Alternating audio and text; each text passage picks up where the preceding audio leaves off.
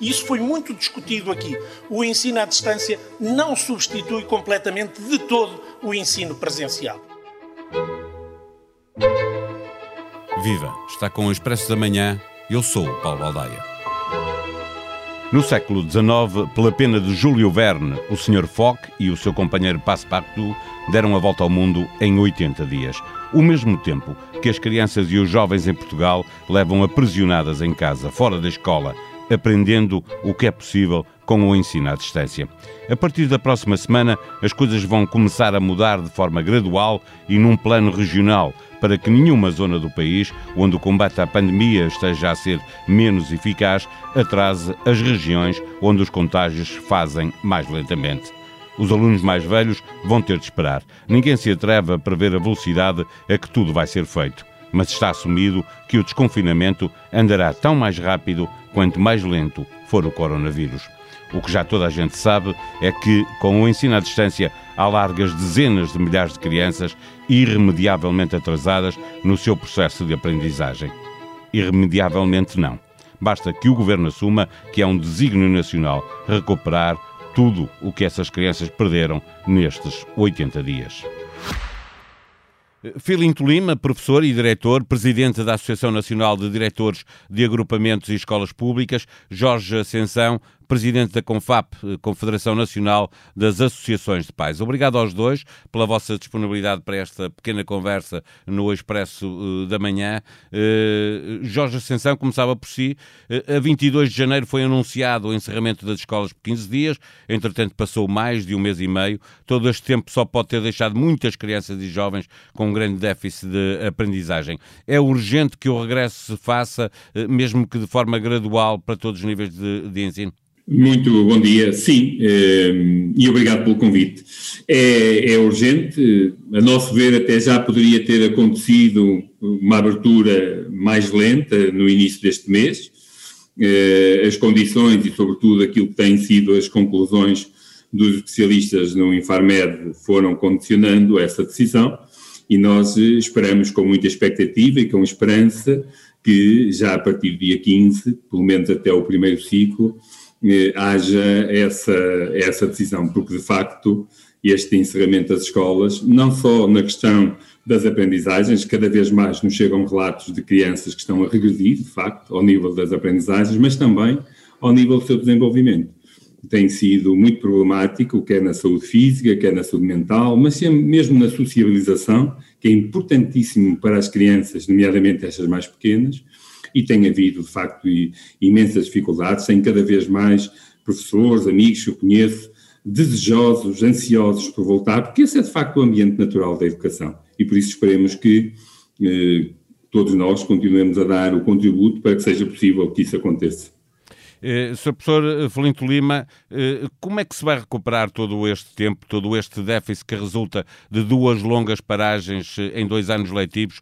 Opção feita no início do, do, do ano letivo, dedicar as primeiras semanas a recuperar matéria do ano anterior, pareceu, o Sr. Professor saberá melhor do que eu, um remendo que não vai resolver o, o prejuízo que acumulamos. Infelizmente, nos próximos anos, a área da saúde e a área da educação irão ter muito trabalho derivado da pandemia que estamos a, a, a passar.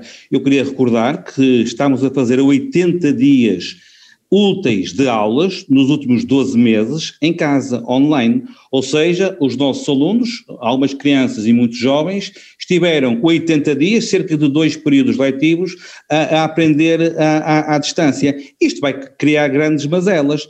Por um lado, ao nível da saúde, o Jorge Ascensão já falou na saúde mental. Eu estou muito preocupado com a saúde mental dos nossos jovens e também dos adultos, com certeza.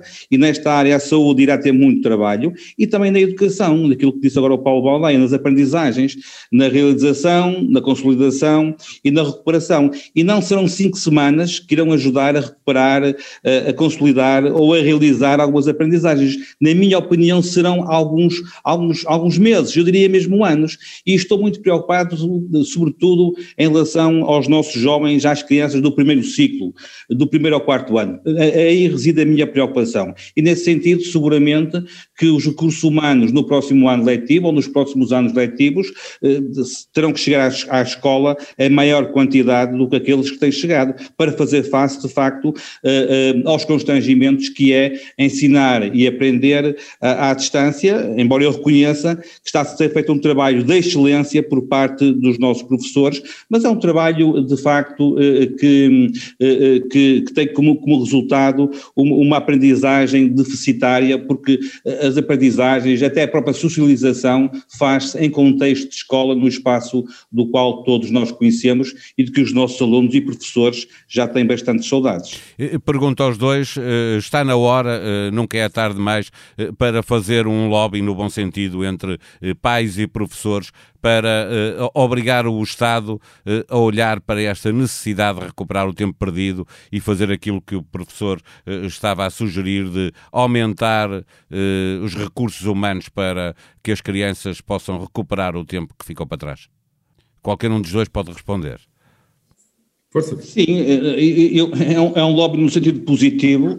Acho que é importante e o Ministério da Educação tem que dar indícios disso que no, de que no próximo ano letivo vai facultar às suas escolas, aliás, como já fez este ano, ao nível de professores e também ao nível de pessoal não docente, falo de técnicos especializados, como psicólogos, por exemplo, tem que dar indícios, indícios de que no próximo ano chegarão às escolas mais, mais profissionais. Para quê? Para recuperar, de facto, para realizar, para consolidar algumas das aprendizagens, portanto, que não foram realizadas pelos nossos, pelos nossos alunos. E, e, nesse sentido também contamos com os pais, com a força que o movimento associativo de pais tem no nosso país, a força positiva, sobretudo da, da parte da Confab. E, eu, eu, reforço, eu reforço aqui porque este, este lobby já existe. Nós dizemos, e, e é verdade, o, os, os objetivos são, são comuns, nós temos que nos centrar, de facto, naquilo que é o desenvolvimento das crianças e as suas aprendizagens. Agora, vamos ter que encontrar, não só ao nível do reforço do, dos recursos que forem necessários, que as escolas identificarão, mas também ao nível de que é a metodologia de trabalho, a capacidade de trabalho e a própria formação que famílias e professores terão que provavelmente fazer ainda que de forma mais intensa, porque nós vamos ter que encontrar outras formas de conciliar o presencial, mantendo um trabalho com autonomia de, de muitos alunos, de muitas famílias que têm essa capacidade. E esta e, e, eu queria aqui afirmar de forma clara que este lobby, no sentido positivo, este compromisso, confiança e até cumplicidade entre aquilo que são os representantes professores, representantes pais, existe para melhorar as qualidades de trabalho na escola, para melhorar a qualidade de educação, melhorar sobretudo a qualidade das aprendizagens.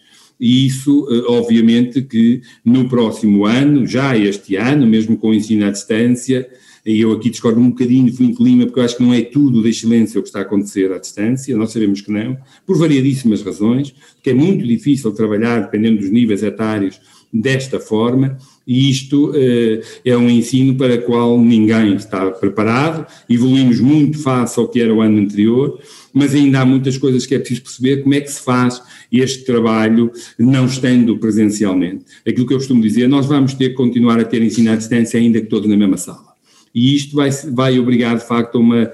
Eu espero que esta pandemia nos ajude, a palavra pode parecer forte, mas acho que é necessária, alguma reforma na, na, na, forma como estamos a trabalhar, a planear, a concretizar, a avaliar todo o sistema de ensino e todas as aprendizagens. E isso espero que a pandemia nos ajude neste lobby positivo que nós há muito tempo que estabelecemos nomeadamente a ANDEEP, com, com FAP, mas mesmo com outras associações e com sindicatos, temos estabelecido, de facto, este diálogo para, e, e diálogo e compromisso para eh, prosseguirmos e evoluirmos no nosso sistema educativo.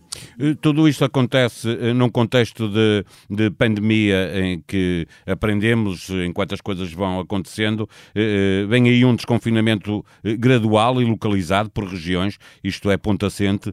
Isto significa que os diferentes níveis de ensino, a começar já pelas creches e pela pré-primária, podem não reabrir em todo lado ao mesmo tempo. Isto vai constituir, obviamente, um fator acrescido de desigualdade entre crianças e jovens tendo em conta o contexto, eh, é aceitável que seja feito assim, eh, Felipe Lima?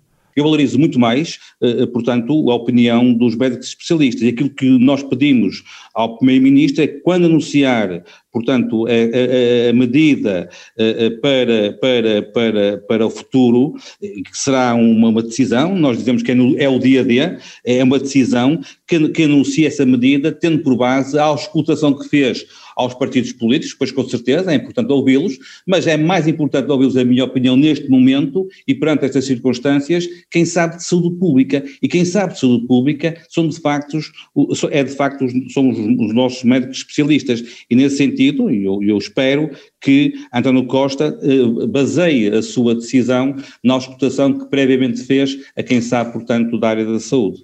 Jorge Ascensão, eh, eh, obviamente a base tem que ser científica e que tem que ser ouvindo os profissionais de saúde, os especialistas, mas há decisões políticas que têm que ser tomadas com base nisso. Aceita que, que este, esta reabertura das escolas possa ser feita de modo diferente consoante as regiões e mais do que isso, elas podem podem abrir para fechar uh, outra vez passado pouco tempo ou, algumas das escolas, não é? É verdade. Eh, eu julgo que temos condições, os eh, cientistas estabeleceram objetivos, estabeleceram metas para as quais seria possível planear, e eles próprios disseram que era necessário planear, a reabertura, desconfinamento de forma gradual. Tanto quanto sabemos pelos dados que nos vão surgindo diariamente, praticamente todos, se não todos, os dados de hoje não, não vi, e os objetivos estavam estabelecidos, eh, estão eh, atingidos, e alguns deles largamente ultrapassados. E estamos a falar de uma reabertura gradual de crianças muito pequenas, com um índice de transmissibilidade, que é um dos critérios, eh, muito baixo, praticamente nulo. E, portanto, e por isso é que eu julgo que é bom distinguirmos entre abertura das escolas daquilo que está a falar. Abertura dos níveis etários mais baixos, portanto, estamos a falar das creches, da pré, e, sinceramente, espero, julgo que há condições do primeiro ciclo.